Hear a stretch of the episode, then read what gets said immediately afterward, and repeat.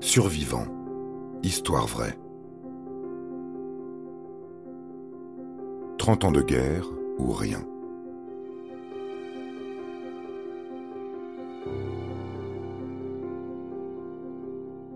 Obéir aux ordres d'un supérieur de l'armée, oui, mais pendant combien de temps? C'est la question qu'aurait dû se poser en 1945 Hiro Onoda, né à Kamekawa au Japon, le 19 mars 1922. Alors qu'il grandit avec ses six frères et sœurs, à 17 ans, il fait ses premiers pas dans le monde du travail dans une société d'import-export de vernis à Tajimayoko. Lorsqu'à 20 ans, alors qu'il est appelé à effectuer son service militaire, son destin bascule.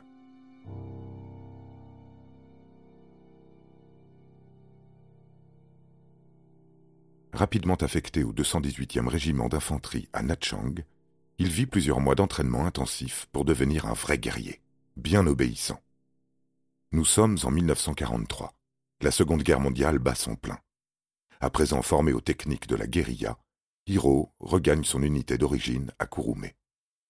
En 1944, il rejoint la 33e compagnie à Futamata pour devenir officier commando. Affecté sur l'île de Lubang aux Philippines, territoire américain alors occupé par le Japon, il a pour ordre d'empêcher l'arrivée de l'ennemi qui finira par débarquer en février 1944 afin de récupérer sa terre. Un nouvel ordre formel est alors donné à Hiro Onoda. Résister. Cela peut prendre trois ou cinq ans, mais ses troupes reviendront le chercher. Ne jamais se rendre jusqu'à l'arrivée des renforts. Hiro, dans une obéissance totale, continue le combat avec trois de ses camarades. D'abord nourris par les ressources naturelles de la montagne, ils résisteront, cachés dans la jungle.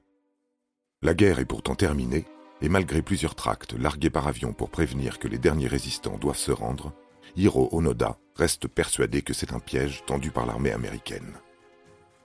Les années passent entre la surveillance des installations militaires, le combat contre les Philippins et le risque d'être infecté par le paludisme. En 1954, leur existence se fait connaître lorsqu'un de ses camarades, Yuichi Akatsu, décide de se rendre aux forces philippines. Le caporal Shimada se fera lui tuer lors d'échanges de tirs. Quant au soldat de première classe Kozuka, il sera abattu par la police en 1972. Restant introuvable, c'est en 1959 que Hiro Onoda est officiellement déclaré mort par son pays d'origine. Ainsi, il continue la résistance, seul jusqu'en 1974, contre un ennemi disparu depuis presque 30 ans.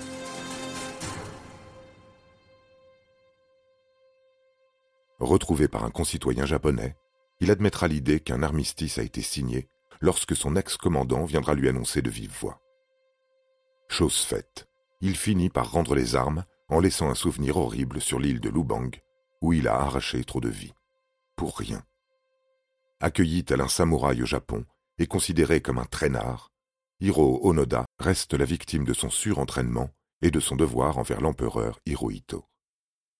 De cette expérience, en 1984, il créera un camp de jeunesse dans lequel il enseignera des techniques de survie.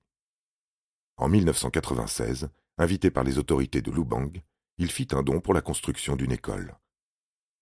Coupable de la mort de beaucoup d'innocents, il demandera un pardon en rappelant qu'il croyait que c'était la guerre. Malgré ce lourd fardeau, Hiro vivra jusqu'à l'âge de 91 ans, emporté par un arrêt cardiaque.